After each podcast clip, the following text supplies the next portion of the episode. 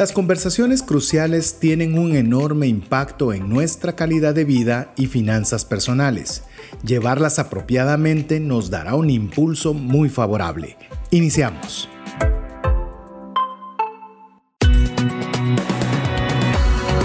Mirada va más allá de los límites naturales. Nuestro objetivo, darte herramientas que puedan ayudarte a tomar decisiones financieras inteligentes. Somos trascendencia financiera.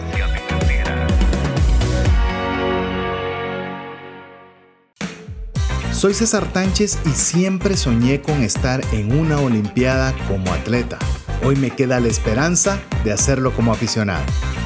Mi nombre es Mario López Salguero y mi postre preferido es el cheesecake con jalea de fresa. Hola, te saluda César Tánchez y como siempre es un verdadero placer poder contar con el favor de tu audiencia en un programa más de trascendencia financiera un espacio donde queremos honrar a Dios con la buena administración de los recursos que Él nos permite tener para tener no solo lo suficiente para nuestra familia, sino más que suficiente, pero no solo de una forma egoísta, sino que lo tengamos para poder compartir también con aquella persona que tanto necesita una mano amiga. Así que te damos la bienvenida a este espacio. Si eres de las personas que tenemos la fortuna de que nos sigas desde mucho tiempo atrás o bien si es la primera vez que nos estás escuchando, haremos en ambos casos lo mejor de nuestra parte para que el tiempo invertido valga la pena. Así que antes de arrancar formalmente con el programa que tenemos preparado el día de hoy, que estamos en un tema refresh, quiero darle la bienvenida a mi amigo y coanfitrión Mario López Salguero. Bienvenido, Mario. Gracias, César. Es un gusto estar otro día con ustedes, día, tarde y noche, en el, dependiendo si nos escuchan en vivo o si nos escuchan en el podcast, que ahora ya realmente nos tiene entusiasmado la cantidad de personas que nos escuchan en el podcast y en muchos países, no solo en Guatemala. Te puedo decir que creo que estamos un poquito cansados, César, porque acabamos de terminar una serie muy interesante, bonito complemento a otra serie anterior que tuvimos hace un par de años, que era todo el enfoque de finanzas personales enfocado a los emprendedores. La primera que hicimos hace un par de años era antes de emprender, que era cómo preparar nuestras finanzas personales para poder emprender. Y ahorita que terminamos una que era Finanzas para Emprendedores. De ser sincero, me gustó mucho la serie, especialmente por lo práctico y como que no necesitábamos tener un fondo financiero o contable para entender lo que es lo básico, las finanzas a la hora que queramos ver un negocio. Así que estamos muy entusiasmados de haber terminado una serie más, esperando que les haya sido de mucho valor. Así es, y usted puede escribirnos si, si, considera que esa serie fue de ayuda y de bendición o que podríamos haber mejorado en algún área o alguna palabra que no mencionamos de forma correcta o adecuada. Toda retroalimentación positiva y respetuosa es bienvenida. La puede hacer usted al WhatsApp más 502 59 19 05 42 y hacernos valer su opinión, que al final del camino es lo que más importa, que sea de valor y que usted encuentre un contenido que sea realmente valioso. Nos esforzamos mucho por dar lo mejor que podemos de nuestra parte, pero nos, nos indicaría si vamos en el camino adecuado, si usted nos escribe algunas palabras de lo que representa el contenido que podemos compartir por esta vía. Así que no importa si lo está escuchando en vivo o lo está escuchando a través de podcast, eh, en cualquier momento que usted pueda enviar esa retroalimentación será bienvenida. Le repito, 59, perdón, más 502 59 19 05 42. Amigos, para que ustedes tengan una idea, obviamente los que nos miran en Facebook Live lo van a ver, pero si no se los comento, los que nos escuchan en la radio, actualmente yo tengo dos papelitos en mi mano. Son dos papelitos que siempre tengo conmigo a la hora de la radio, porque son las recomendaciones que nos han dado nuestros, eh, pues nuestra audiencia sobre temas como, por ejemplo, no utilizar unas palabras en inglés como show en vez de utilizar programa.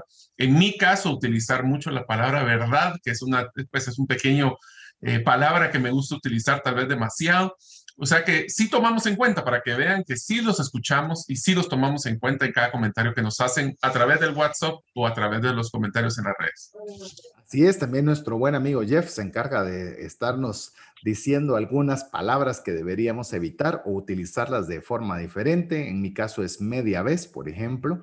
No es la forma más apropiada de utilizar una frase y, y, obviamente ya una vez uno lo tiene ya, por lo menos de una forma consciente, puede uno equivocarse, pero ya rectifica de una forma más fácil. Así que usted es bienvenido, usted es bienvenida a podernos dar retroalimentación positiva de algo que estamos haciendo bien y también de áreas de mejora que insisto media vez, mire, hoy lo vamos hoy lo vamos a conversar en el tema refresh de hoy, media vez haya respeto. Entonces vamos a tener lo que es el programa el día de hoy, por eso hemos hecho esa introducción para que usted participe porque hoy tenemos un tema que se llama conversaciones cruciales. Así que hoy vamos a hablar de todo ese tipo de conversaciones que tienen una repercusión importante en nuestra vida y consecuentemente si tienen repercusión importante en nuestra vida, pues obviamente también en lo que sea monetario, pues vamos a tener que hablar. Y si hemos de hablar, mejor hablar bien para que obviamente podamos eh, tener mejores resultados en nuestra vida. Así que vamos a utilizar un libro de referencia, Mario, si querés eh, compartís brevemente del, del, libro y cómo fue que llegamos a este contenido para poder conversar el día de hoy. Claro, el libro se llama Conversaciones Cruciales, claves para el éxito cuando la situación es crítica. Tiene cuatro autores, es Kerry Patterson, Joseph Greene, Ron Macmillan y Al Switzler. Son todos extranjeros, por, evidentemente. Eh, este es un libro que recomiendo y recomiendo fuertemente para cualquier persona que le va a tocar manejar equipos, porque en el simple hecho de tener dos personas son dos criterios diferentes que van a tener que platicar sobre cuáles son ese criterio, esa opinión, ese acuerdo que van a tener que llegar. Y vamos a platicar cómo esto también se vuelve crítico a la hora de hablar finanzas con posiblemente nuestra pareja o hablar finanzas con nuestro jefe. E incluso quiero mencionarte tal vez brevemente de estos autores que mencionaste, desconozco a tres de cuatro, pero uno me es familiar, que es Joseph Greene. Eh, si usted es una persona que ha asistido alguna vez a la cumbre global de liderazgo, ha sido uno de los speakers principales que han, han participado en algunas de ellas y él se ha distinguido muchísimo por el tema de persuasión. Es decir, es una de las personas más reconocidas en esa temática. Entonces, seguramente él está aportando buena cantidad del contenido de persuasión y los otros tres autores, obviamente los desconozco cuáles son sus áreas de fortaleza, pero le puedo hablar de él. Tiene libros extraordinariamente buenos, así que eh, lo estamos utilizando en esta oportunidad como el material base. Nosotros lo vamos a animar, y se lo vamos a decir, siempre, siempre, siempre lo vamos a animar a múltiples cosas. Mario le baja las tareas, yo lo voy a animar a, a otras cosas. Pero una de ellas es leer leer, pero no leer cualquier cosa. Por eso incluso tenemos nosotros en Facebook, si usted lo quiere buscar, tenemos un grupo de Facebook que se llama Creciendo con Buenas Lecturas, que es para que dentro de toda la comunidad nosotros podamos ir creciendo a través de compartir aprendizajes de buenos libros. Inclusive ya tenemos una dinámica que utilizamos, que son todos los días viernes, eh, el último viernes del mes, para ser exactos, para tener autores de libros. Vamos a ver, Mario, cuánto nos da las fuerzas de encontrar autores, pero ya llevamos una buena cantidad de meses ya de poder estar teniendo diferentes autores para poder compartir en este espacio. ¿Por qué? Porque creemos que es crucial la lectura y si en la medida de lo posible utilizarlos como referencias para algunos de nuestros programas. Así es, hemos tenido autores de, múltiples temas. El último que tuvimos es eh, una persona, se llama Carlos Castillo, que habla de cómo ser de jefe a líder y hablábamos de cuáles eran las características principales de un líder. Y también ahora vamos a hablar con personalidades como por ejemplo Evelyn Ordóñez, que habla sobre su experiencia. Ella fue la gerente que estuvo liderando la reunión cuando fue pues, la tragedia del volcán y cómo logró manejar al equipo para poder sacar a todas las personas. Y también tenemos ya otro autor, ¿verdad, César? Tenemos a Mario de Paz también. Eh, hemos tenido, tuve la oportunidad también de conversar de mi libro Más rápido, más lejos en, las finanzas.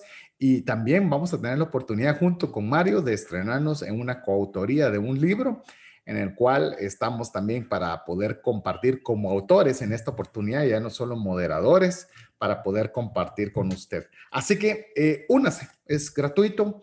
Sí lo tuvimos que limitar las publicaciones, quiero decirle, todas son preaprobadas porque era la cantidad de basura que se ingresaba, era más fácil, mejor pasar lo bueno que dejarlo pasar todo y eliminarlo. Era... Eh, sí, se volvió complicado.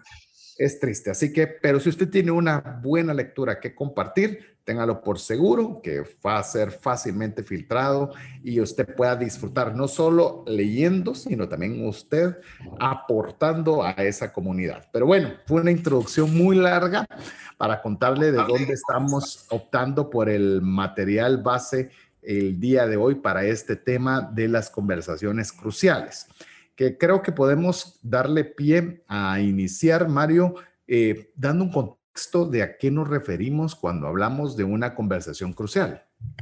Una conversación crucial, César, es aquella conversación posiblemente cotidiana de nuestro día a día, pero que puede tener un impacto en nuestra vida, puede influir en lo que puede ser nuestro futuro o las relaciones que manejamos con las personas con las que convivimos. Usualmente no tienen que ser necesariamente solo temas difíciles, ¿eh? Pueden ser temas difíciles, pero pueden ser temas no tan difíciles, pero tienen que tener un impacto a mediano y largo plazo trascendental. ¿Verdad? De hecho, con lo que estás mencionando, yo creo que vale la pena eh, mencionar algo que decías, pueden ser cotidianas, es decir, una conversación crucial puede salir en cualquier momento que usted se encuentra con una persona y esta persona le dice, eh, mira y contame qué estás haciendo, en qué estás haciendo ahora. Y capaz que esta persona es propietario o es una alta gerencia de una empresa importante y usted va a disponer lo que usted diga podría significarle un negocio, podría significarle una oportunidad de trabajo, podría significarle muchísimas cosas que puedan cambiar su rumbo financiero en una pregunta tan sencilla. Entonces puede ser cotidiano, pero no deja de ser relevante. Y ahí es donde, como vamos a ir conversando con el tema de las conversaciones cruciales, es cómo estoy preparado cuando esa conversación cotidiana se presente. ¿Qué voy a decir? Inclusive valdría la pena, Mario, antes de arrancar sobre temas difíciles, que sería otra característica de, una conversación crucial, por ejemplo, lo que nosotros mencionamos como un one-liner, se llama en, inglés, o es una respuesta de una línea. Es decir, si usted entra a un ascensor y le hacen esa pregunta, tiene lo que le falta a la persona en salir al nivel que va para usted poderle dar una respuesta apropiada. Y le digo amigo y amiga, hoy vamos a arrancar con los puntos cruciales rápido. Si usted no tiene una respuesta a esa pregunta, contame qué estás haciendo y no está clara y definible en un plazo rapidísimo de una a dos líneas a lo máximo, podemos estar perdiendo la oportunidad de una conversación crucial. Es correcto. Eh, voy a utilizar este como un ejemplo, César, porque realmente, aunque no en su momento no creí que fuera una conversación crucial, pero eh, eh, cuando estaba recién casado con mi esposa, nosotros hicimos, fuimos a cenar eh, en la antigua Guatemala. Y cuando estábamos en una cena, me encontré a mi prima con unos amigos de ella. me senté y me platicamos y me hicieron exactamente esa pregunta. ¿Y qué estás haciendo? Y les conté que estaba realizando, estaba en un trabajo. Y en pocas palabras, tal vez fue una conversación de 20 minutos. Eh, sin saberlo, me estaba entrevistando uno de ellos para que en un futuro trabajara en lo que fue Transactel ahora Telus. En su momento, uno de mis trabajos que duré 10 años. Y todo nació en una conversación crucial que en su momento era una cena, era una conversación sutil de ese tema en especial donde hablaban de qué es lo que estás haciendo y qué te gustaría estar haciendo en el futuro. Estas son, son pues, preguntas que necesitamos tener ese, ese one-liner, esa, esa frase del elevador que le llaman algunas personas, de cuáles son las partes importantes de tu vida y qué son las partes trascendentales de tu trabajo que quisieras resaltar. En pocas palabras, trataríamos de estar enfocados en qué es lo que estamos realizando, enfocado al trabajo, pero más allá, qué las cosas trascendentales de tu vida que quisieras resaltar en esa conversación. Y te digo una cosa, César, y el problema más grande que tenemos nosotros eh, cuando son ahora temas un poquito difíciles, es que somos personas que nos encanta poder compartir a nuestros amigos, pero también tenemos una peculiaridad. Cuando son extraños, nosotros tratamos de compartir mucho menos. Y así es como nosotros nos cuesta mucho crear relaciones a mediano o largo plazo con personas nuevas, especialmente si somos introvertidos. No es mi caso, pero en el caso de, de Alex, por ejemplo, podría ser así. Sí, personas que no somos tan, obviamente usted quizás a la hora de escucharme en podcast, de verme en algún video, en una capacitación, también puede pensar que soy una persona extrovertida y no lo soy, realmente soy bastante introvertido, hablo fuera de lo que es público, hablo muy poco con muy pocas personas y a veces cabalmente tenemos que prepararnos mucho cuando estas conversaciones cruciales se dan, porque al no tender a conversar demasiado, tenemos al menos lo que vayamos a conversar, que esté obviamente bien planificado. Quiero compartirle eh, un, em, como cuando le llegan a usted por correo electrónico esas invitaciones a poder aceptar amigos en LinkedIn, por ejemplo. Y entran un montón, la jefe de no sé qué, gerente del no sé cuánto, analista de la aquí, un montón de, de cuestiones que pasan dentro del montón. Y no lo, no lo digo despectivo, sino simplemente cuesta que se diferencien una de la otra. Pero recientemente recibí esta. Me llamó tanto la atención que hasta le saqué una fotografía para guardar el texto. Oiga, esta persona que dice, soy experto en llevar ideas creativas a resultados tangibles. Es, es, es curioso, sale de, la, sale de la media. Es decir, tenés una idea, yo soy especialista en que la pongamos física, en que, en que se traslade de idea a una realidad. Ese es algo que realmente, si alguien le pregunta y mira, ¿qué haces? Pues yo traslado ideas y las convierto en una realidad. Ah, pues yo tengo una, ya hizo negocio. O sea, ya, ya comenzó a poder tener algo que es atractivo. Y todos deberíamos tener para una conversación crucial, tener una respuesta a cuando se den esas, esas situaciones cotidianas que podemos nosotros enfrentarnos. Que yendo ya al segundo punto de la conceptualización de una conversación crucial, eh, muchas veces sí son temas complejos. Es decir, muchos son, algunos son cotidianos, pero otros son complejos, son temas difíciles. De ese tema depende continuar en el trabajo, de ese tema depende eh, cerrar una venta corporativa grande, de eso depende la continuidad del negocio, de eso depende ya si lo trasladamos incluso a nivel personal, un matrimonio, eh, la educación de los hijos. Y en el tema financiero principalmente, esto se extrapola, ¿verdad?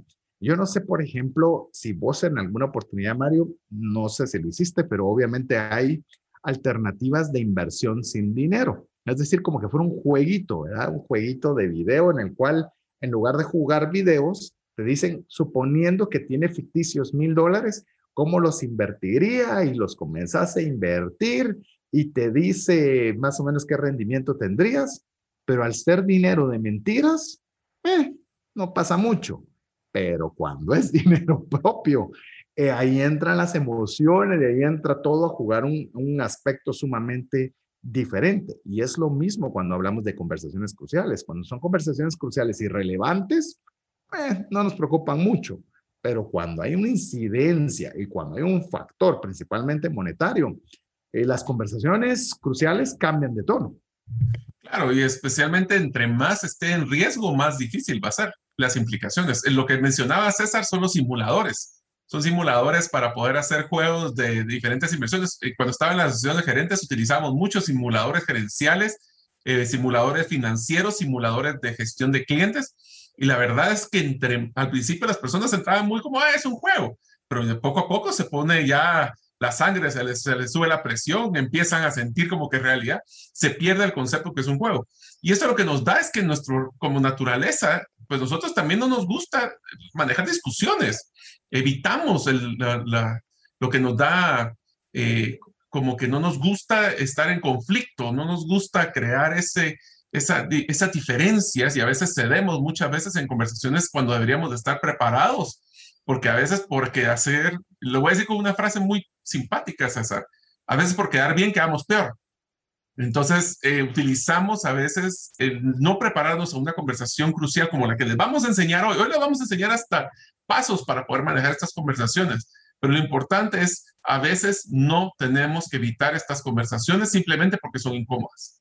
Incluso fíjate que de una forma tal vez muy, muy coloquial, eh, nosotros tenemos un grupo de deportivo de dos equipos que seguimos antagónicos y obviamente sabemos a qué nos metemos y comienza una sana molestadera, ¿verdad? Que comenzás a molestar al otro y demás y de repente se entran argumentos, incluso el, eh, eh, argumentos serios que cuando la persona es muy fanática, no entiende argumentos.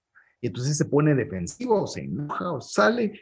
Y, es bien difícil como mantener esa conversación argumentativa, que es decir, si yo defiero de una opinión y expongo un dato, no te estoy atacando, es un dato y lo que corresponde es, considero que es válido, considero que es diferente por A, por B y por C.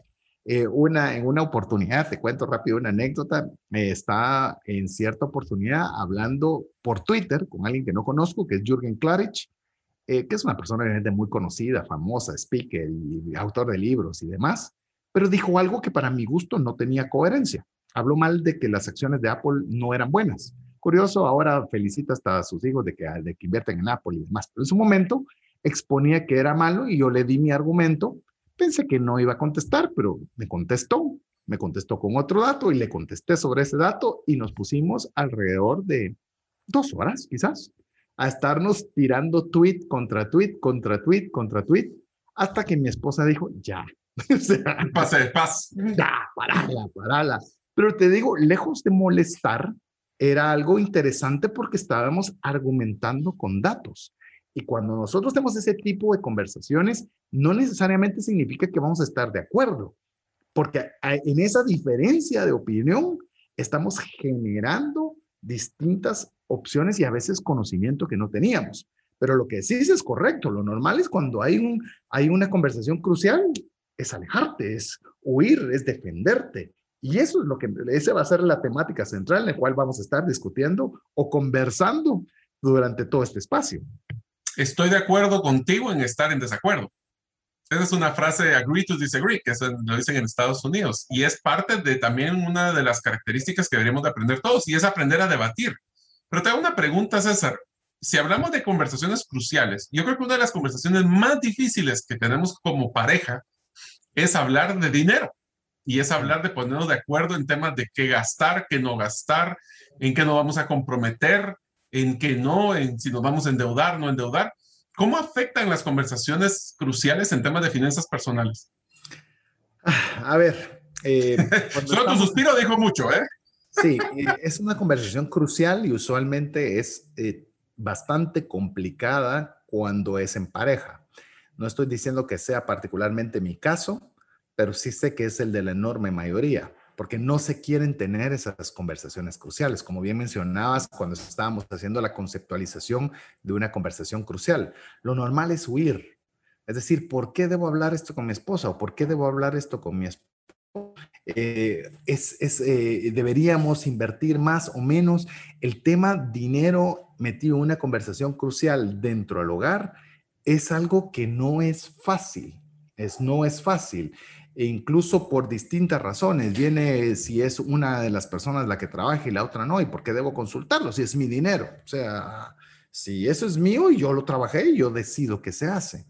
Y, o al revés, si nosotros decimos mejor me lo guardo y no le cuento porque si le digo me va a decir que no.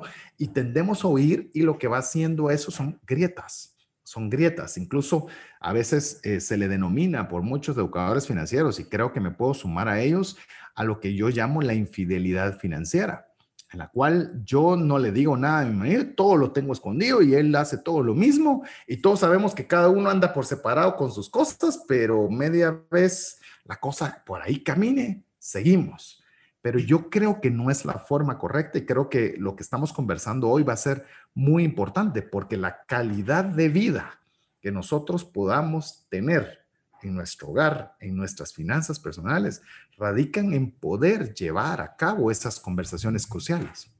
Y te diría de que uno de los problemas más serios que existen en una relación eh, es el tema de estrés que genera y, eso hasta te afecta en tu salud, el estrés que genera el no compartir. Por ejemplo, voy a poner mi caso, César. Ahorita que ya que no tengo un, no estoy en el mundo corporativo y no tengo un salario fijo, pues obviamente se ha complicado el pago de las cuentas. Y yo tuve que tener una conversación crucial muy fuerte con mi esposa, decirles, mira, hay ciertos gustos que nos dábamos antes que ahora no vamos a poder tener. Ahora no podemos darnos ese lujo. Lo vamos a tener que postergar ese gasto estas conversaciones también a nivel profesional son importantes porque si tienes esa conversación, ¿cómo puedo pedirle un aumento salarial a mi jefe? Es una conversación crucial amarrado al tema de finanzas personales. ¿O cómo puedo yo manejar ese tema de, y voy a poner un ejemplo chistoso, César, rápido, pero eh, cuando a veces nos entra la, la, época de la depresión de los 40, o que a muchos nos da así más tarde, ¿verdad? Que nos dan ganas de comprarnos un juguete, ya un carro más bonito, una moto o algún... Eh, yo lo hice por son de bromas que tengo un amigo que es psicólogo y le dije que por favor me diera un certificado de, de depresión. No era cierto, pero era una depresión por los 40 y cuando fui a comprarme mi carro, mis sueños, se lo, se lo comenté a mi esposa, pero a ella no le gustó, pero le enseñé el certificado. Le dije, mire, lo que pasa es que tengo un certificado médico que me autoriza a poder hacer la compra. Esas cosas no se las recomiendo porque créanme que no me generó una ventaja después, pero son, son situaciones donde tenemos que tener esa conversación. Si ustedes han ahorrado, han sido transparentes con los gastos con su familia, pues ese tipo de gusto los pueden hacer siempre y cuando se haya tenido esta conversación crucial. De hecho, yo quiero mencionar una, una conversación crucial rápido con mi esposa al inicio de, estar casados. Pues obviamente yo generaba un ingreso y estaba procurando tener ingresos más altos o traer cuentas más grandes. Y le hablé a mi esposa y le dije, mira, eh, los, sí va a haber para la comida, media vez yo sigo haciendo lo mismo. Pero si queremos aumentar nuestros ingresos, voy a tener que ir a buscar cuentas más grandes pero eso puede provocar en algún momento que yo no tenga ingresos para sacar adelante la casa. Entonces, tenemos que decidir y esa era una conversación crucial. Y si estamos hablando en países latinoamericanos de ego, machismo y demás, todavía más difícil. Pero la respuesta de mi esposa a esa conversación crucial fue, anda tras las grandes y de la casa no te preocupes, que si o dejamos de hacer algo o con los ingresos que yo tengo salimos adelante. Gracias a Dios, nunca sucedió eso siempre hubo para los gastos eh, de, la, de, la, familia y gracias a Dios podemos alcanzar eh, negocios de mayor dimensión. Pero eso no hubiera sucedido si yo no supiera que tenía a mi esposa cuidándome la espalda y que el gasto del mes iba a estar completo o iba a haber lo suficiente para salir adelante. Y ahí es donde las conversaciones cruciales y específicamente en el tema de finanzas cobran una relevancia muy importante. Pero bueno, Queremos que usted tenga una conversación crucial con nosotros a través del WhatsApp más 502 5919 0542 y nos cuente qué tanto este material que estamos generando le ha resultado valor a su vida. Estamos dispuestos y asumimos la responsabilidad de poder escuchar su opinión a través de ese medio. Lo dejamos que usted nos escriba y en breve estamos con usted. ¿Te gustaría aprender a invertir en criptomonedas y también a realizar una estrategia de inversión? Te animo a llevar los cursos que hemos desarrollado con este tema en herramientasprácticas.com.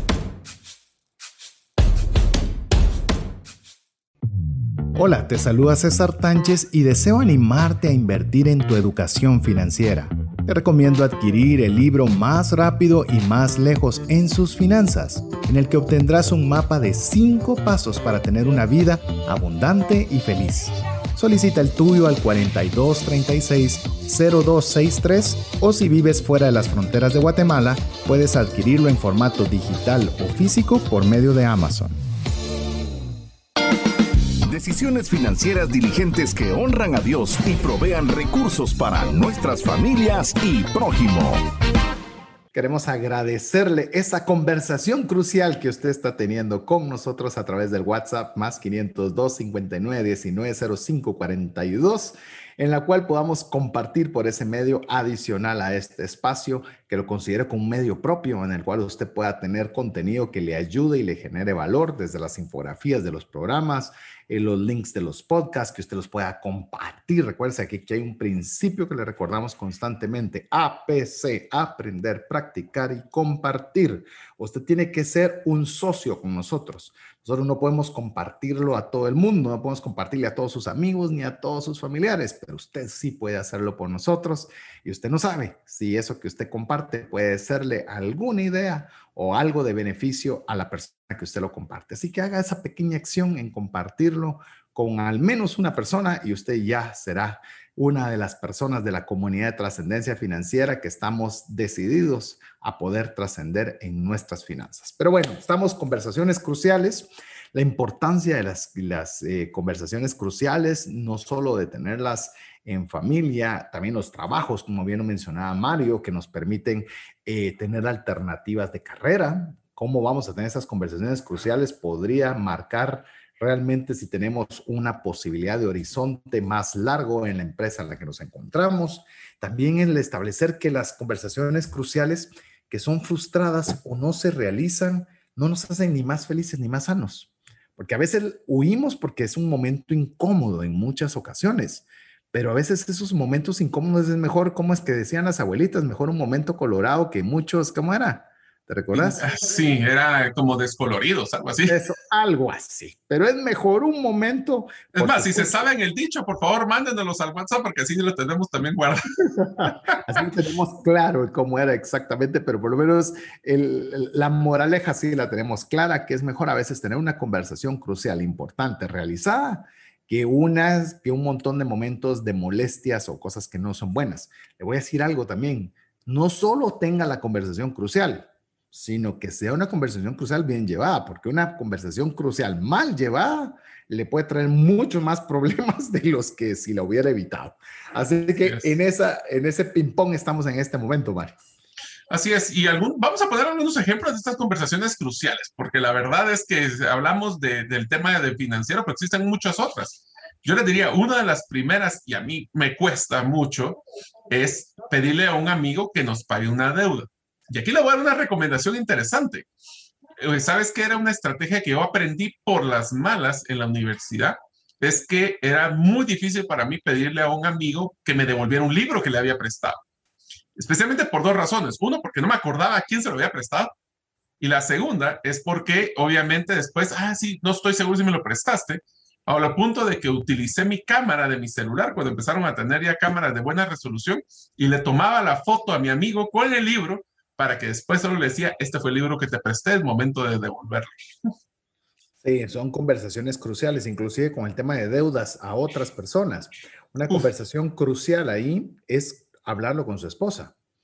Debería prestarle este dinero a fulanito, porque no queremos hacerlo, porque usualmente nosotros preconcebimos la respuesta. Pero no tener esa conversación es tener problemas después, porque ya no pagó, porque se enojaron las familias y encima no le contó a su cónyuge, todavía la cosa se complica. Entonces yo creo que es sano también cuando hablamos ese ejemplo que dio Mario, es se lo cuento a mi esposa. Incluso nosotros tenemos con mi esposa la, el acuerdo, por decirlo de alguna forma, que nosotros no hacemos una erogación importante de dinero si no estamos de acuerdo los dos. Así de fácil. Ese es parte de los acuerdos producto de estas conversaciones cruciales. Sí, yo creo que es bueno, sí, pero si mi esposa no está de acuerdo, hay algo que ella vio que yo no veo, tal vez no es lo que yo quisiera, pero si queremos un consenso de hacer algo, tenemos que estar de acuerdo los dos. Usted utilice la fórmula que sea, pero lo importante es que tenga esa conversación. Así que ya Mario dio un ejemplo. ¿Qué te parece si doy yo otro? Solicitud de aumento en el trabajo. Eh, solicitud de cambio de trabajo, es decir, ok, yo quiero la posición de supervisor que está abierta. Eh, deseo, necesito, creo que debo ganar más. Es una conversación crucial y te voy a dejar que vos la desarrolles porque vos eh, has estado más en mundo corporativo que yo, Mario. Sí, yo diría de que una de las situaciones más difíciles en una conversación de aumento de, o cambio de posición es el, la percepción de valor que tengo yo de mi trabajo y la percepción que tiene mi jefe o el resto de la corporación o la empresa de mi trabajo. Lo más difícil es cuando existe una diferencia entre esos dos criterios. Al punto que otra conversación, te voy a decir una conversación que también es sumamente difícil, César, y esta es bien delicada, es cuando somos líderes, nos toca retroalimentar a las personas de su desempeño. Cuando es un desempeño positivo, pues es más fácil porque podemos hacer esa conversación un poquito menos complicada. Pero cuando el desempeño no es bueno, ¿Cómo podemos retroalimentar? Primero, para que la persona no se frustre, se indigne, sino que realmente retroalimente de cuáles son sus áreas de oportunidad y cómo nosotros les podemos dar ese apoyo para salir adelante y que si es un buen elemento, pues se mantenga la organización y evite esos problemas que posiblemente tenían. Inclusive te digo, hasta en la misma línea empresarial podría ser el despido de una persona, el decirle que ya no va a trabajar por una situación en particular. Yo recuerdo la primera de las pocas veces que tuve que despedir a una persona, había que despedir a un vendedor y que no estaba dando los resultados que fueran y me había tomado mucho tiempo enseñarle mucho tiempo invertido, incluso le tenía buena, buen, buen aprecio, pero sus números no reflejaban lo que necesitaba la empresa. Entonces, obviamente, como parte de mi coaching gerencial, me mandaron a, a despedirle y obviamente, pues no, no sabía cómo hacerlo y, y, comienzo a decirlo de la mejor forma que podía en su momento, sin tanta técnica, más aprecio que otra cosa. Eh, la persona estaba consciente que sus resultados no eran los apropiados, simplemente se retiró, solo para poner un preámbulo. Esta persona era físico-culturista, o sea, de su tiempo libre era físico-culturista y era un armario, y era un armario, o sea, eh, pero una persona muy noble, o sea, a pesar de que era un armario, era una persona muy noble. Eh, bueno, está bien, se fue, se, todo se retiró y demás. Y nunca se me olvida, en cierta oportunidad ya me lo encontré fuera de la oficina y veo que se viene directo a mi persona. Entonces no sabía si venía por la paz o venía por la violencia, pero eh, iba con su esposa y me llegó a saludar y, y, mencionó algo que lo menciono por el ejemplo, no, no por mi persona pero, eh, en particular. Y me dijo, mira, me dijo, el éxito que hoy tengo en el trabajo que estoy realizando, lo debo a todo lo que aprendí de él. Me dijo, quiero que lo conocieras, te he hablado mucho de él y quiero decirte que ese éxito que hoy tengo, lo tengo gracias a lo que aprendí allí. Y sabe qué es lo interesante? Él no funcionaba en el puesto particular donde estaba antes, pero en otra área sobresalió, subió en la escala sumamente rápido y llegó a niveles muy altos en esa organización. Y hay veces el despedir, eh, también hasta esa conversación crucial, es, no es que seas malo, pero en este lugar particular no están los resultados acordes para el, para, llamemos, para el mutuo beneficio. Y ahí es donde le damos también esa alternativa de que no sea una situación destructiva sino que sea una alternativa en otro lugar, por supuesto, en el caso del despido, pero que no sea el fin, sino que sea el posible nuevo comienzo y mejor para todas las partes. Es más, mencionaste algo bien interesante, César, y es que como ustedes saben, amigos, César y, mi persona tenemos un proyecto que se llama herramientasprácticas.com, que hemos platicado un poquito sobre cursos de criptomonedas, pero ahora lo estamos ampliando. Y estamos también ya lanzando próximamente, por ejemplo, en mi caso, estamos eh, desarrollando con César un programa de las competencias gerenciales que no te enseñan usualmente en la universidad. Y dentro de esas estamos hablando de cómo entrevistar, cómo retroalimentar y cómo despedir. Así que encajan las tres como conversaciones eh, cruciales que tenemos que tener para poder ingresar a la persona, mantener y desarrollar y desligar a la persona en su momento. Cada uno de estos lo van a poder encontrar en herramientasprácticas.com, así que quería aprovechar a esta conversación. Ahora, en tu caso, César, todavía no has llegado a esta conversación crucial. Yo ya estoy en estas conversaciones sumamente complicadas y es el tratar a un adolescente, eh, no digamos difícil, pero un adolescente, punto. Esas son conversaciones difíciles que estamos teniendo que jugar. Es un tema de emociones, un tema de diferencias de criterio, un, momento donde los niños se pasan a tomar ya sus propios criterios y cómo alinean eso con el de los papás. Son conversaciones bien interesantes. Y, y volvemos a lo mismo, amiga, amiga que amigo, amiga que nos escucha, no significa tener que, pues, tener que llegar a un acuerdo. Puede ser como papá, que usted como papá sabe qué es lo que hay que hacer y la forma de la comunicación en la que estamos procurando que no sea destructiva. Es que vos son tan, y entonces ta, ta, ta, ta, y destruimos a la persona cuando realmente no estamos atacando el problema yo le puedo decir, aún no estoy, pero estoy acercándome cada vez más a esa área. Y hay cosas que, por ejemplo, en el caso de mi hija, le digo, entiendo que no entendas la razón por la cual hago esto. Lo entiendo claramente. Sé que estás en desacuerdo, sé que crees que es injusto y no pretendo de que lo comprendas. Lo único que pretendo y deseo es que trates de darle la oportunidad de pensar que lo hago en el mejor de tu beneficio aunque sé que cuando seas papá, cuando seas papá entenderás. Ese no lo entendemos hasta cuando somos papás. y, cuando llegas a ese tipo de conversación, eh, lo comprendes. Por eso hay una frase que, que, la repito constantemente y es empatía, no simpatía. Es decir, te comprendo que no entendas y que pensaste que te estoy afectando. Es que yo lo entiendo pero tenés que creer de alguna forma, por alguna, de todas las miles de muestras de cariño, de amor, de todo que he dado por ti, que lo estoy tratando de hacer por tu bien. Entonces, volvemos a lo mismo. No es que usted tenga con una conversación que, que sea crucial tener que ceder a la otra parte o llegar necesariamente a un acuerdo. No, es cómo llevar esa conversación de tal forma que se busque el fin adecuado, como lo vamos a ver en breve, pero de una forma apropiada. Nos quisiera adelantar, es uno de los temas que vamos a hablar. Por lo menos en un momento, una conversación crucial, entendemos y hemos escuchado el punto de vista de la otra persona. Yo tengo una frase que utilizo mucho en, en recursos humanos, César, que se llama, siempre existen tres lados a la misma historia, el tuyo, el mío y el correcto porque usualmente ninguno de los dos tenemos todo el criterio del otro punto o de que inclusive cosas que ninguno de los dos estamos viendo. Por eso es que es tan importante ese tema de acuerdos y ese tema de empatía, no simpatía que mencionabas. Eh, uno de los temas cruciales que es nuestro pan de cada día cuando tenemos una pareja es siempre vamos a tener desacuerdos. Me preguntas cómo manejo ese desacuerdo con mi pareja.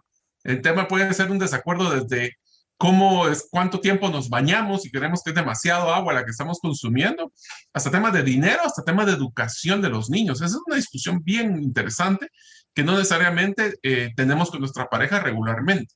¿Cómo manejamos esas conversaciones? Y cómo es que manejamos usualmente conversaciones cruciales es un tema delicado, ¿no crees? Sí, de hecho, eh, hablemos un poco de esa temática cómo es que lo hacemos normalmente. ahorita tal vez no nos vamos a ir el cómo deberíamos manejarlas, sino específicamente cómo lo, solemos hacer. Y esto lo hacemos de una forma muy intuitiva y poco consciente, en la cual, por ejemplo, la, la principal tal vez forma es evitar el conflicto. O sea, queremos huir, no queremos meternos emocionalmente en este tema. Y recuerden que esto puede ser un instinto de plena supervivencia. Es hay un peligro, hay algo que no me gusta, el primer instinto es irnos corriendo. pelear o volar, como dicen. Exactamente, pelear o volar o eh, en este caso huir, ¿verdad? Ya que no podemos volar, pues al menos podemos huir, pelear si podemos. Entonces, cuando nosotros comenzamos a ver en el tema específicamente de esas dos emociones, de quiero pelear porque no me gusta lo que está haciendo o quiero huir, son dos alternativas que, como lo vamos a ver, no son las mejores, no son los caminos apropiados para una conversación crucial, pero son los que solemos tener. Así es, eso me incluye, César, a mí es uno de los retos más grandes que tengo en mi vida, es el manejo emocional, el tema de que el que se enoja pierde. Sé que en momentos de presión, que usualmente una conversación eh, crucial, estamos bajo presión, va a tener lo que, lo que llamamos la mecha corta. Son momentos donde nosotros usualmente podemos explotar o retraernos, cualquiera de las dos, porque puede funcionar dependiendo de la personalidad, de, de una forma muy inmediata. Es como decimos en una conversación con una pareja que estamos con nuestra pareja que estamos en desacuerdo, miramos que se escala el proceso mucho más rápido que si no fuera con esa persona. Cómo nosotros manejamos este tipo de conversaciones tiene que ver de cómo es un poquito el tema de inteligencia emocional que tenemos. A veces pensamos, Mario, de que, por ejemplo, reaccionamos rápido o fuertemente con nuestra esposa sobre un tema de una conversación financiera, por ejemplo. Y nosotros decimos, ala, pero qué rápido se alteró y que qué va, y, se comienza a poner una situación difícil y, y problemática. Pero vos hablas algo que es bien importante. Cuando te encontrás bajo presión, y bajo presión no es que tuve una conversación de ese tipo, sino tal vez tengo los últimos 15 años hablando de esa forma. Entonces ya no necesita calentarse el agua, o sea, ya el agua está hirviendo, entonces solo necesita pequeñas cosas para que se desborde. Entonces lo que la gota que derramó el vaso, como le llaman, ¿verdad? Así es. Entonces nosotros tenemos que tener cuidado con esas conversaciones cruciales. Si tal vez lo que tenemos que hacer es, como, como dirían por ahí, bajarle dos rayitas al nivel, ¿verdad? Decir, esta, esta, este vaso ya está muy lleno y cualquier cosa puede hacer que se desborde. Mejor comencemos a bajarle el agua, bajarle el agua, para que nosotros podamos tener una conversación crucial con un margen de acción de no tanta presión. Porque si nosotros no hacemos eso, se nos complica con muy poco. Así es, y muchas veces te voy a ser sincero, César, cuando estamos en una conversación difícil o crucial, puede ser que inclusive estemos confundidos de lo que la otra persona quiere decir o nos quiere o quiere buscar. Yo tal vez estoy peleando por el tema del agua, pero mi esposa está peleando por un tema de ahorro, de dinero. O sea, a veces ni siquiera estamos claros de por lo cual estamos teniendo la conversación. Imagínense lo difícil que es en lo que menciona César, empezamos con, no, no en uno, sino en ocho en tema emocional. Y después yo estoy peleando por una cosa y la otra persona está peleando por la otra. Al final del día, son conversaciones cruciales que posiblemente no van a llegar a una conclusión bastante positiva, ¿no crees? Inclusive cuando hablas de confusión, yo creo que cuando hay confusión es cuando no tenemos claridad. cuando no tenemos claridad, no tenemos claridad de datos, no tenemos claridad de objetivos, no tenemos claridad de propósito, no tenemos claridad de nada. Estamos en una posición confusa y ante la confusión, recordemos, pelear o huir. Entonces, como no entiendo, entonces ataco. Como no entiendo, me voy. Y yo creo que buena parte, y es obviamente, vuelvo a lo mismo, es muy difícil tener una conversación crucial si nunca la ha tenido bien llevada, ¿verdad? Entonces, poco a poco de comenzar, primero, como lo decía Mario, aquí vienen algunos, que hoy hemos estado ah, conversando mucho, pero dándole bastantes consejos rápido. Por eso le animamos, si usted puede, vuelva a escuchar el podcast. Eh, por ejemplo, cuando usted está teniendo esa conversación crucial, para evitar la confusión, es una frase que nos escucha a nosotros constantemente. Preguntar, no suponer. A veces suponemos que la persona me quiso decir esto por esto, me atacó. que seguramente está pensando esto y entonces yo voy a reaccionar de esta forma. No, ¿por qué no preguntamos? Decir exactamente qué es lo que, lo que te, el mejor escenario para ti. O sea, ¿qué sería el mejor resultado que a ti te gustaría tener? Sabes que es un, un, error, pero grave, pero grave. Ahorita lo mencionaste y me, me, hizo mucho, mucho clic. ¿Sabes cuál es un problema muy serio en una conversación crucial, César? Que cuando estoy escuchando a la otra persona, no lo estoy escuchando, sino que lo que estoy esperando es el que pare de hablar para ver, y yo estoy pensando cómo le voy a contestar. O sea, en vez de escuchar lo que me están diciendo, estoy preparándome a la defensiva para ver cómo lo voy a contraatacar, defender o, decir por qué es que está en lo incorrecto.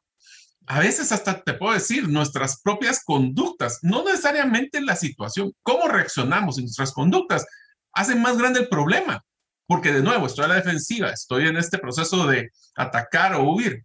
Nosotros lo decimos con mi esposa, uno de los errores que evitamos y tratamos y luchamos es nunca dejar hablando a la otra persona sola, como dicen. Porque nuestra actitud lo que va a hacer es que en vez de crear ese vínculo para poder lidiar con la conversación, va a crear murallas que posiblemente van a ser difíciles de romper después. Inclusive hay una frase que podríamos hasta objetar, hablemos de frases eh, célebres de abuelitos, en el que decía, hablando se entiende la gente.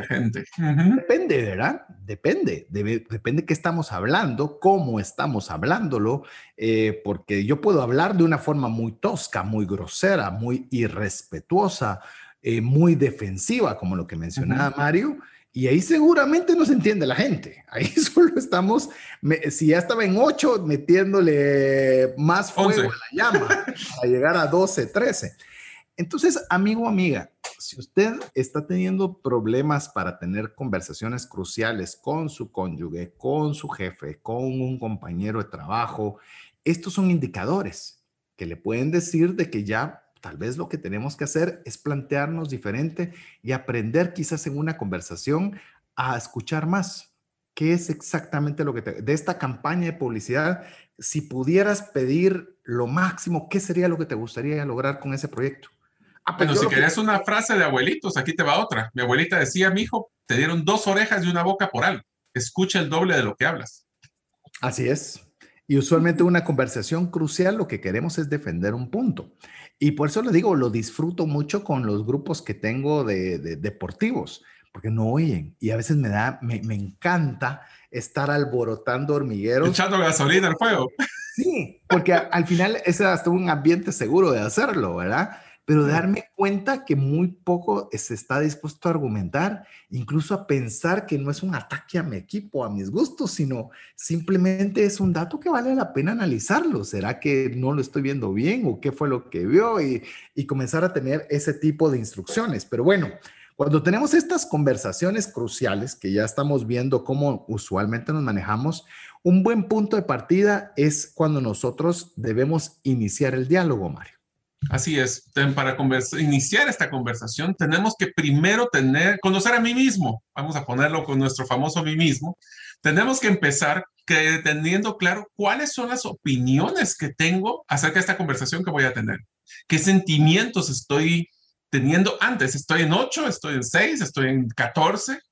¿Qué teorías o conceptos o experiencias previas? Y esto es un punto bien importante, César, porque muchas veces, para cuando no tenemos claridad de una conversación, crucial lo que vamos a entrar es a entender conversaciones parecidas y a veces traemos nuestras propias experiencias, aunque la realidad sea muy diferente, pero es lo que yo he vivido antes y ahora supongo que va a ser, supongo, y ahí hablamos la palabra, supongo que va a ser igual.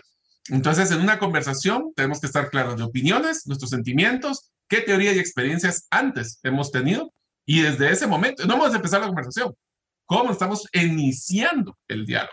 Incluso con las experiencias, por ejemplo, algo que yo me he percatado y no lo hice rápidamente, sino fue algo que se dio posteriormente, es que en el tema de las experiencias, algo que a mí me afectaba mucho es cuando yo conversaba con mi esposa y a la hora de conversar con ella, eh, me estaba escuchando, pero estaba viendo su teléfono. Entonces, o estaba contestando, puede ser una tarea de las niñas. No me estás poniendo atención, sería esa tu predisposición. Que firmar la paz de entre los países árabes era, y no dudo de la importancia, pero a mí ese factor particular me, es molesto porque de alguna forma siento, aunque no es así, porque después me repite todo lo que dije, lo que me respondió fue coherente y demás, pero vamos a que a veces esas pequeñas experiencias que a veces no se expresan, la otra parte pues no las considera relevantes y es donde obviamente tiene que iniciar ese diálogo. Y aquí viene un factor importante, que es donde comenzamos a tener una bolsa de opiniones personales. Es decir, no entramos a una conversación crucial con las manos vacías. Venimos ah. con un bagaje de preconcepciones, de argumentos y demás.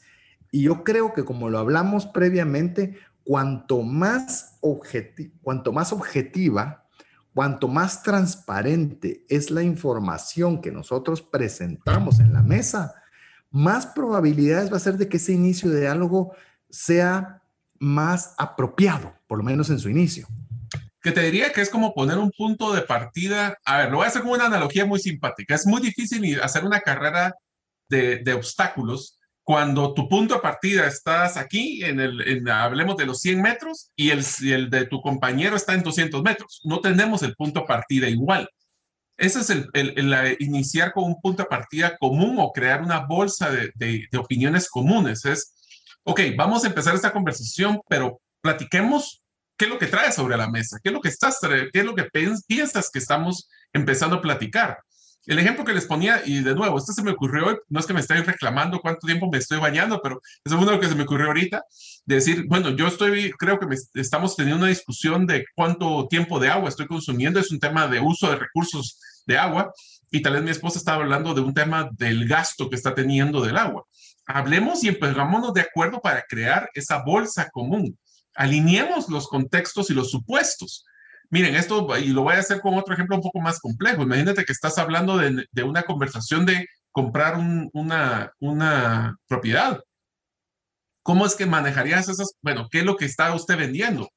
Y te lo voy a poner con un ejemplo muy simpático. Cuando nosotros hicimos la clínica, yo entendía que la clínica originalmente nos la iban a entregar el edificio con acabados de un tipo. Y el eh, constructor no tenía ese criterio.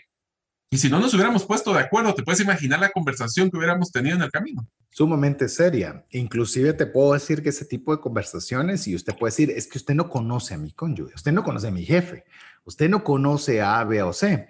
Yo le puedo decir que los acuerdos de paz que se hacen en, en países en conflicto, donde realmente no es, ay, me hizo una cara fea, no, ahí es, te voy a ir a destruir con armas y demás.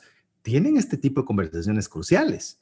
Y parte de lo que bien mencionaba Mario es buscar, ok, no nos agradamos, no estamos, eh, no... No vamos a ser amigos después de esta conversación. Está bien. Exacto. ¿Qué es lo que sí podemos coincidir? Exacto. ¿Qué es algo en lo que sí podemos conversar? Tenemos 99 cosas que no, pero busquemos esa una, esa bolsa común en la cual podemos conversar. Y esto tal vez va a otra, otra técnica que la, la vamos a dejar brevemente para poderla conversar o explorarla un poco más, que se llama la alternativa del tonto.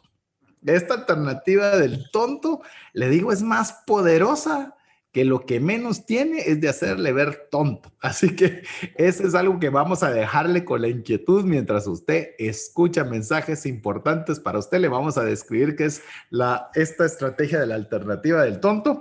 Mientras usted tiene conversación crucial con nosotros, a través del WhatsApp más 502 59 19 05 42. Estamos en breve con usted. ¿Te gustaría aprender a invertir en criptomonedas y también a realizar una estrategia de inversión? Te animo a llevar los cursos que hemos desarrollado con este tema en herramientasprácticas.com. No permitas que una enfermedad o fallecimiento inesperado destruya la economía familiar. Contrata un seguro de vida, gastos médicos o de bienes con expertos. Cotiza el tuyo al WhatsApp 5995 4444. Tener seguros es una decisión financiera inteligente.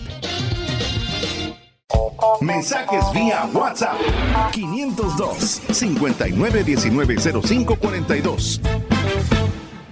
Queremos agradecer cada una de esas conversaciones cruciales que usted está teniendo con nosotros al más 502 59 19 05 42 y esperamos que este programa de Refresh Conversaciones Cruciales le esté dando muchas ideas para afrontar esas conversaciones cruciales que tienen el potencial de cambiar no solo nuestras finanzas, sino también nuestra vida entera. Nos quedamos eh, pendientes de, de comentarle cómo era esta estrategia que le hemos denominado la alternativa del tonto. Mire, la alternativa del tonto es aquella persona que, que se hace, mire, el más despistado, el más ignorante, el que no sabe nada, pero el que hace las preguntas para poder comprender. Nunca se me olvida uno de los trabajos que tuve hace muchos años. Eh, yo estaba en un equipo de ventas y nos llevan al nuevo, a la, era una mujer, era, me refiero porque fue hace mucho tiempo, no es que esté vivo o muerta, la verdad no lo sé, pero llega, llega y nos presentan a la gerente de ventas y nos dicen, miren, era una persona inexpresiva, que hacía cara de no sé nada, de yo no, yo, yo aquí solo vengo a apoyar. Miren, hablaba poquísimo y su pregunta fue, cuéntenme cómo podemos hacerlo mejor. ¿Qué estamos fallando y qué podríamos o qué creen ustedes que sugerencias podrían darme para mejorar? Y usted se hubiera imaginado un equipo de ventas contando todo, que es una barbaridad esto, que es otra barbaridad aquello. Y, y mire la persona solo tomando notas. Años después de conocerla, me di cuenta que estaba aplicando la estrategia de la alternativa del tonto. Se hizo la que no sabía nada y nos mapeó a todos de inicio a fin y sabía el camino perfecto donde poder llevar su estrategia de ventas porque no quiso imponer ni suponer demasiado y yo aquí soy la que sé y yo aquí digo lo que digo, sino simplemente lo que hizo es llevarnos a todos a abrir nuestro corazoncito y decir todo lo que había ahí adentro para que ella pudiera tener todas las cartas en la mesa para poder implementar su plan. Así que le puedo decir, funciona. Así que se lo digo para que usted lo pueda aplicar donde usted considera que le pueda ser relevante. Mejor que digan, este signo pareciera que no sabe nada y lo sepa todo, que a creer saber mucho y darse cuenta que no lo sabía tanto como esperaba. Pero bueno, Vamos ahora, Mario, a una fase que es bien interesante, donde vamos a comenzar a ver en el tema de las conversaciones cruciales, también cómo tenemos también que tener objetivos claros. Así es, entonces vamos a hablar y lo vamos a hacer de una forma muy práctica, como nos gusta aquí en Trascendencia Financiera. Vamos a empezar haciéndonos preguntas que antes de iniciar el diálogo deberíamos de hacernos a mí mismo de, eh, para prepararnos para esta conversación crucial. Miren, hablamos de prepararnos para estas conversaciones una conversación crucial que no está preparada, créanme que puede ser que los resultados no sean los esperados. Así que empecemos con las preguntas. La primera pregunta es, ¿qué deseo realmente para mí mismo, hablemos de mí mismo, en esta conversación? ¿Qué es lo que yo deseo de esta conversación? ¿Quiero simplemente estar en lo correcto? ¿Quiero obtener resultados específicos? Esto nos ayuda a entender el norte hacia dónde queremos llevar la conversación. También es un hábito eh, de nosotros luchar y tratar de ser siempre victoriosos, pero la pregunta es que ni siquiera sabemos qué es la victoria. Tenemos que estar claros de estos objetivos que deseamos y también nos va a servir como guía para que durante la conversación nos usualmente sucede, nos desviamos, empezamos hablando de fútbol y paramos hablando de otras cosas, nos mantienen el objetivo de la conversación.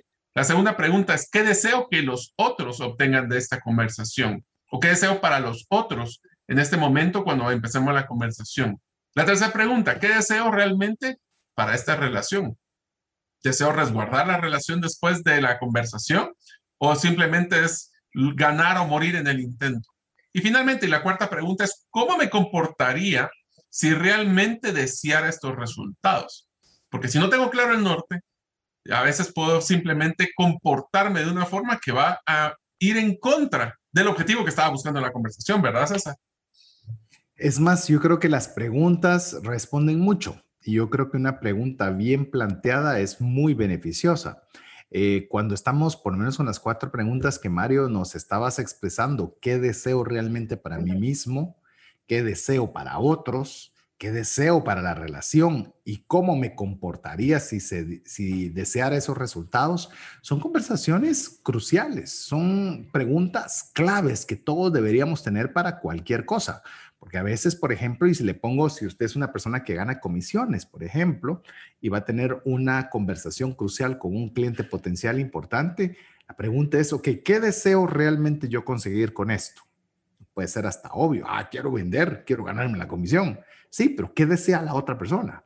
Ah, la otra persona que desea un servicio bueno, quiere que sea un precio más competitivo, quiere que se le entregue la mercadería más rápido, qué es exactamente lo que la otra persona está pensando. Y todavía usted le sube otro tercer nivel. ¿Y qué es realmente lo que deseamos para esta relación? Que sea a corto plazo o que sea una relación de largo plazo. Quiero que sea una relación más estrecha, donde pueda tener un servicio más constante, donde pueda haberle servicios adicionales, donde pueda, no sé. Quiero tener la relación en el próximo futuro, tan sencillo como eso. Sí, porque podría ser una compra única, pero esa compra única no significa que la relación tenga que ser única. Entonces usted puede obviamente establecer esas relaciones y cómo se, sentirían todas las partes eh, si se dan los resultados, los resultados deseados. Entonces yo creo que cuando nosotros tenemos esos objetivos en mente, piénsenlo en su cónyuge, piénsenlo en su jefe, piénsenlo porque a veces nosotros estamos demasiado enfrascados en el primero. ¿Qué quiero para mí? Cómo esto me beneficia a mí. Y el otro, yo tengo que convencerlo de que debe hacer esto para que haga esto, que es lo que yo quiero. Y nos ponemos en relaciones a veces de, niños, ¿verdad? Dame esto, dame aquello, dame esto. Entonces no se lo voy a nadie. Pues, nos quedamos sin nada, ¿verdad? Sí. Y los dos nos quedamos sin nada. ¿Y sabes qué es lo peor? Ninguno ganó nada, que se lo podrían haber dividido, se lo podrían haber prestado por tiempos, podrían haber hecho cualquier otro tipo de negociaciones, pero como yo quiero imponer mi voluntad, entonces ahí es donde nos metemos en problemas. Entonces yo creo, sumado a lo que estabas mencionando, Mario, del tema de los objetivos, es que esos objetivos deben, debemos tener esas cuatro preguntas constantemente haciéndolas. Porque si no... yo los invitaría a que los escribieran, fíjate César. La verdad es que eso deberíamos de tenerlo previo a esta conversación. Y de nuevo, estamos hablando de conversaciones cruciales, ¿verdad? Pero te voy a hacer un ejemplo, César. Tú sabes de que una de las cosas que eh, me guió en mi vida profesional es que yo siempre quise dar valor antes de pedir valor. Y esto era una filosofía a la hora de pedir un aumento salarial. Yo entraba con la segunda pregunta antes de entrar con la primera. Es cómo yo voy a dar más valor para que sea tan evidente mi valor adicional que se justificara o evidenciara que era necesario un aumento salarial. Yo sé que esto no funciona con todos, pero es una forma de poder pensar en las preguntas siguientes y no tanto en lo que yo quiero, sino cómo obtengo que los otros den, perciban ese valor antes de pedir yo mi aumento salarial, por ejemplo. De hecho, eh, antes de pasar al siguiente punto, que es aprender a mirar, aunque no lo creas, eso es bien importante para el tema de las conversaciones cruciales. Eh, yo tengo un amigo en el cual está en un área financiera de una institución y en el momento de que él está en esta firma, él puede tangiblemente demostrar sus resultados. Sabe cuánto eh, puede generarle a una empresa su simple gestión. Entonces, es lo que vos mencionabas, Mario. Ok, ¿estoy dando esos resultados? Sí. ¿Es lo que desea la otra persona de mí? Sí. ¿Es yo qué es lo que deseo? Ah, entonces usted comienza a hacer ese mapa mental que le va a ayudar a tener de una mejor forma esa conversación crucial. Pero bueno, Vamos a seguir avanzando y otro de los elementos importantes para una conversación crucial es aprender a mirar. ¿A qué nos referimos con aprender a mirar? Es que debemos aprender a escuchar, que ya lo hemos estado conversando, y saber qué es lo que tenemos que buscar en la conversación. Ahí es aprender a mirar.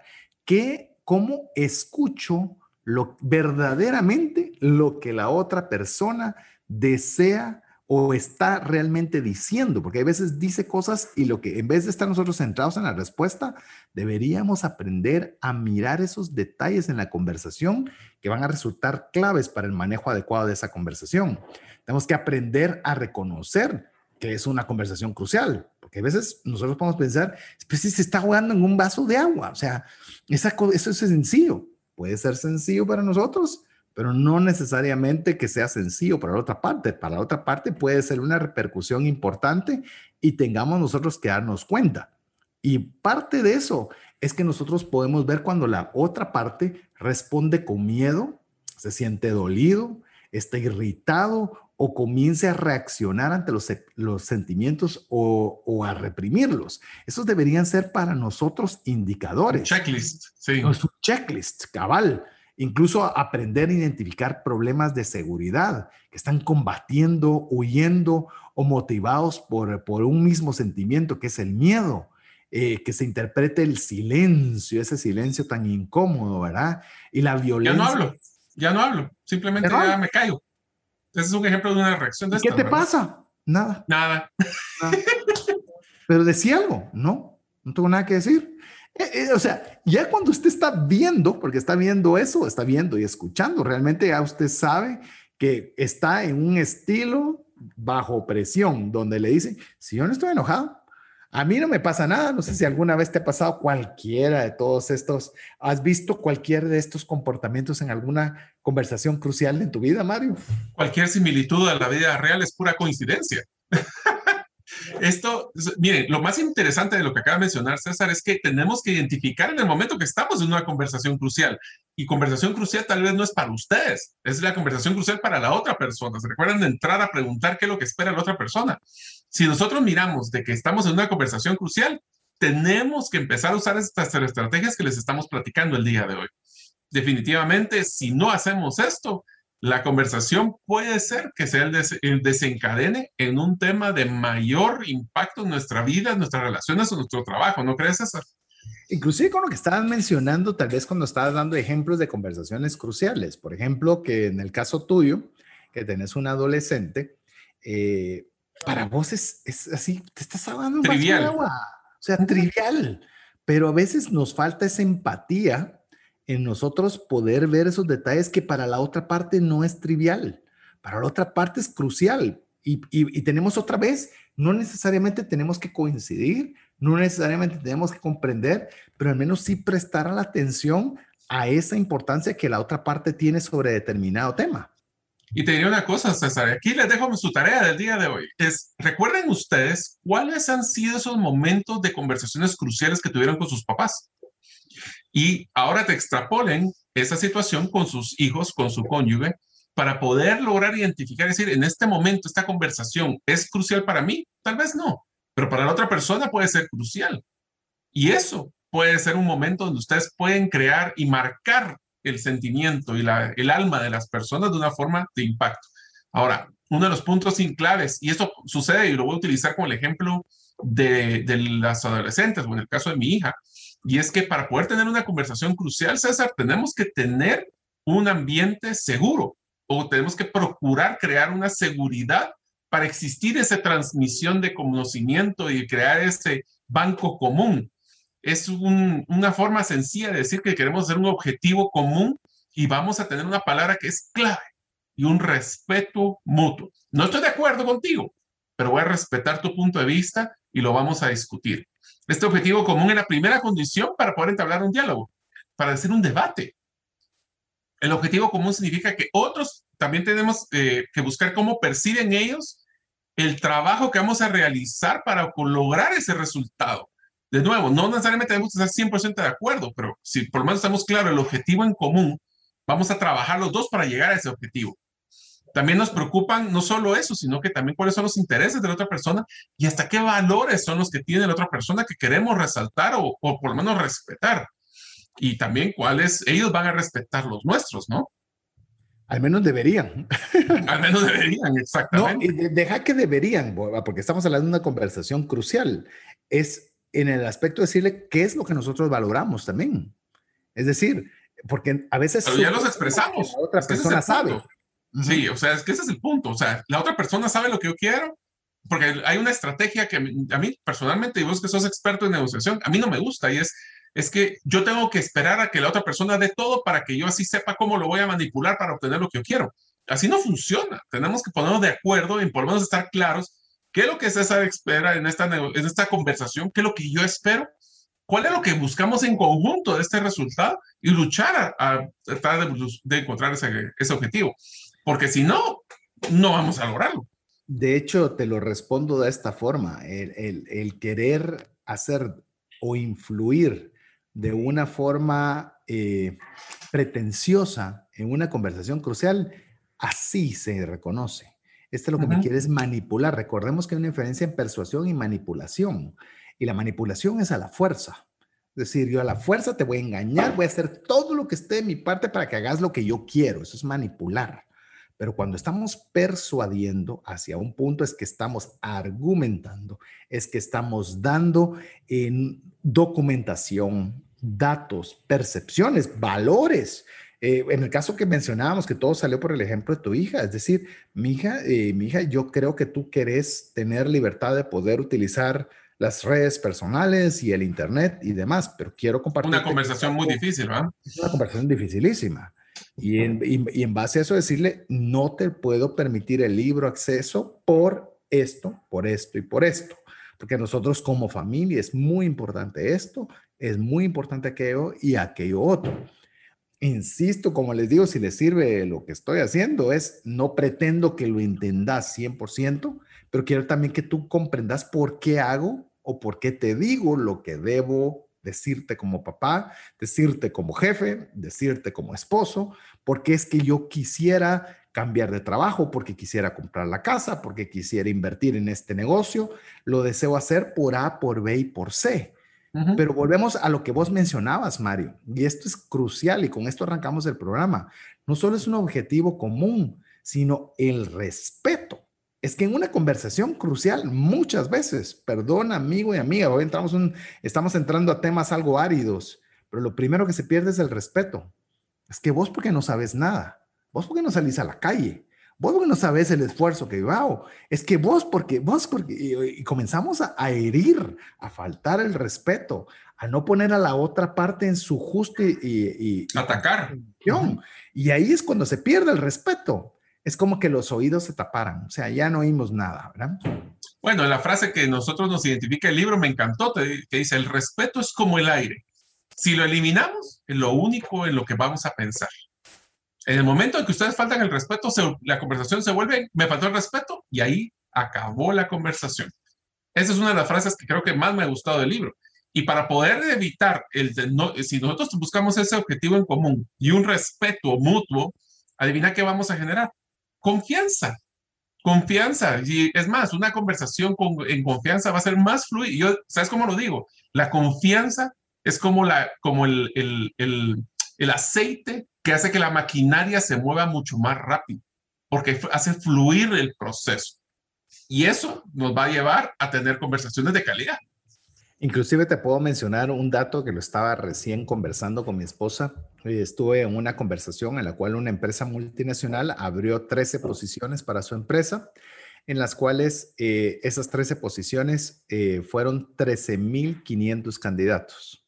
Imagínate, 13.500 candidatos para 13 posiciones, en los cuales amigo y amiga, quiero decirles que no participaron solo de un país. Al ser una empresa multinacional, habilitaron a toda Latinoamérica a competir por esos mismos 13 espacios.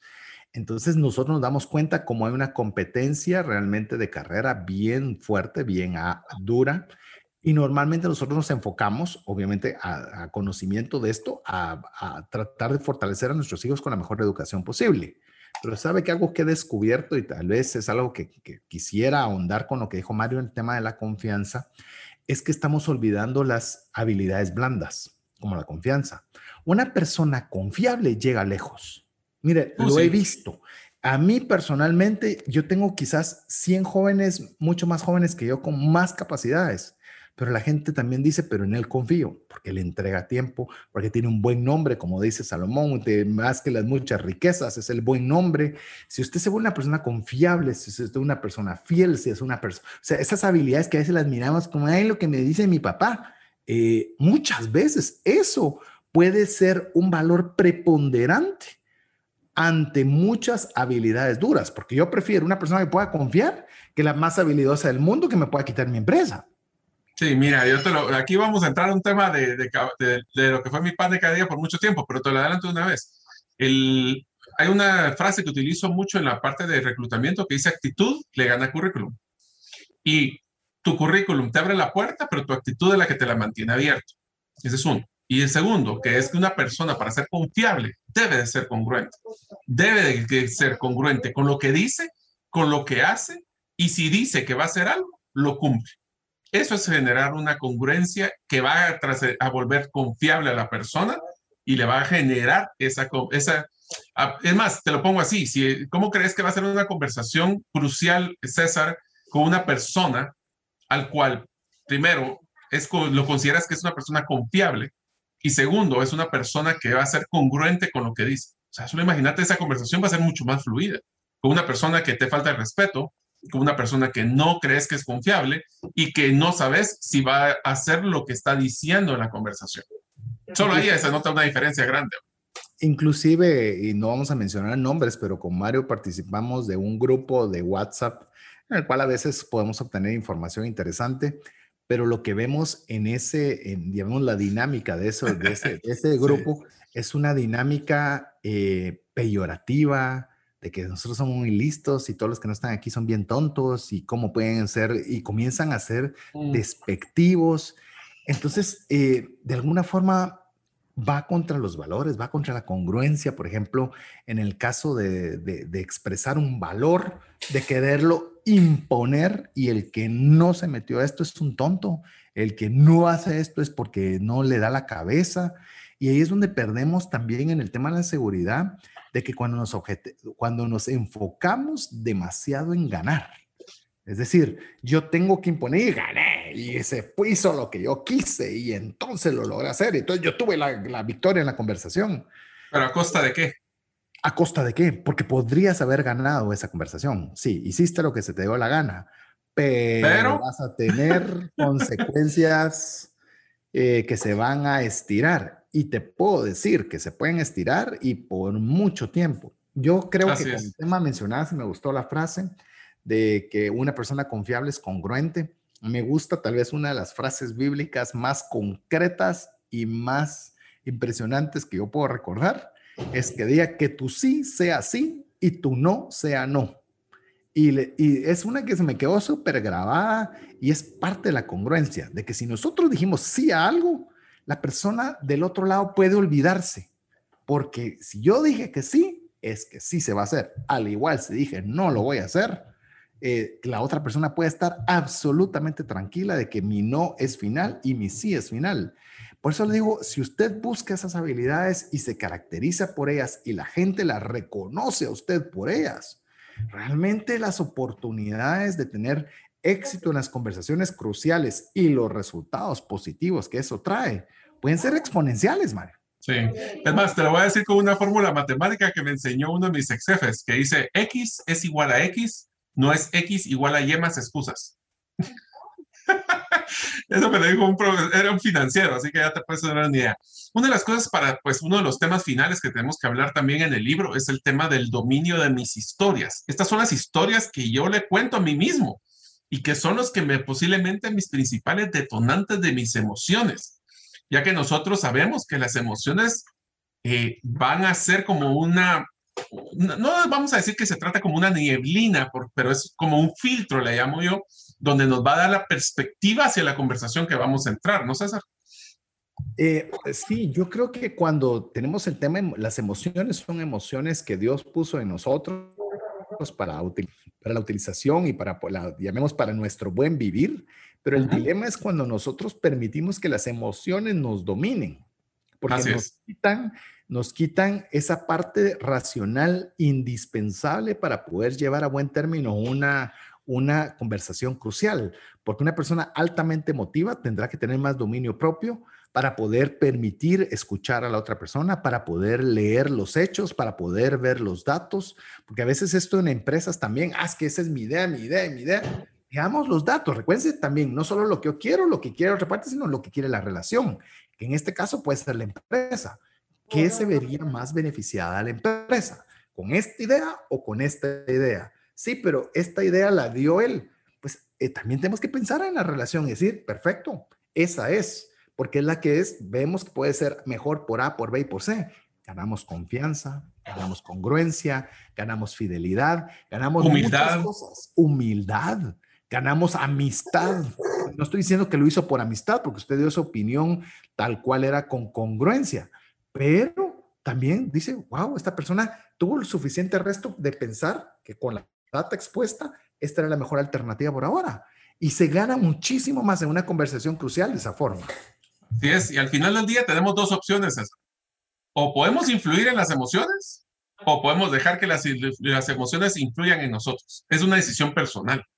Pero lo más interesante de las emociones, y César, ¿por qué es tan importante el concepto de las historias? Es porque nuestro cuerpo, y estamos regresando a un concepto que hablamos anteriormente, trata de ahorrar calorías a la hora de manejar una conversación.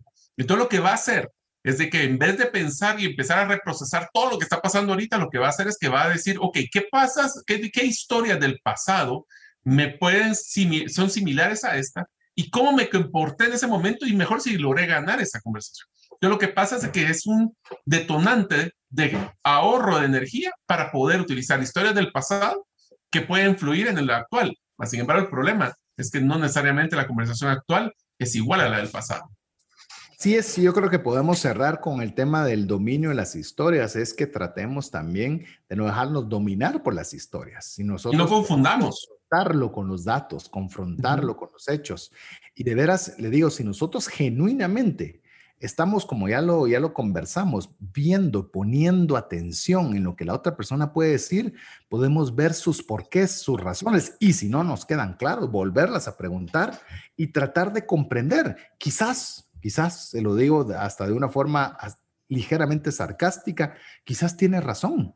Y somos nosotros los que no nos hemos percatado que estamos en el error y podemos todos salir beneficiados con un objetivo común. Pero bueno, esto llegó al final, como siempre, contentos y acelerados porque eh, queríamos compartirle lo, lo, mayor que podíamos sobre temas de conversaciones cruciales. Le animamos a tener conversaciones cruciales, pero de una forma inteligente. No vaya a tener conversaciones cruciales con enojo, con emociones, con todo lo que ya conversamos, sino hágalo inteligente y trate de aplicar alguno de los consejos que le hemos proporcionado el día de hoy. Y si quiere complementarlo con lectura, le recordamos el libro Conversaciones Cruciales que puede ayudarle a ahondar en este tema, adicional de escuchar el podcast. Así que, Mario, llegamos al final del programa. Pues primero que todo, amigos, espero que haya sido una conversación crucialmente positiva para ustedes el programa del día de hoy que tengan mejores conversaciones, que no evitemos las que son cruciales y que realmente aprendamos todos los temas. Y si ustedes tienen dudas, escuchen el podcast de nuevo. Créanme, preparamos con mucho cariño este contenido y esperamos que sea de valor, esperándolos en el próximo episodio de Trascendencia Financiera. Así es, estamos por iniciar una nueva serie, no se la puede perder. Solo le voy a decir que vamos a hablar de dinero, pero de dinero, del dinero. Vamos a hablar de las propiedades y evolución del dinero. Así que es una serie interesante, va a romper paradigmas, quizás va a generar controversias, eh, pero va a estar interesante, no se la pierda. Así que en nombre de Jeff en los controles, Mario López Alguero, mi amigo y confitrión y su servidor César Tánchez, esperamos que el contenido de hoy haya sido de ayuda y bendición y esperamos contar con el favor de su audiencia en un programa más de trascendencia financiera. Mientras eso sucede, que Dios le bendiga. Por hoy, esto es todo. Esperamos contar con el favor de tu audiencia en un programa más de Trascendencia Financiera. Esta es una producción de iRadios Guatemala Centroamérica.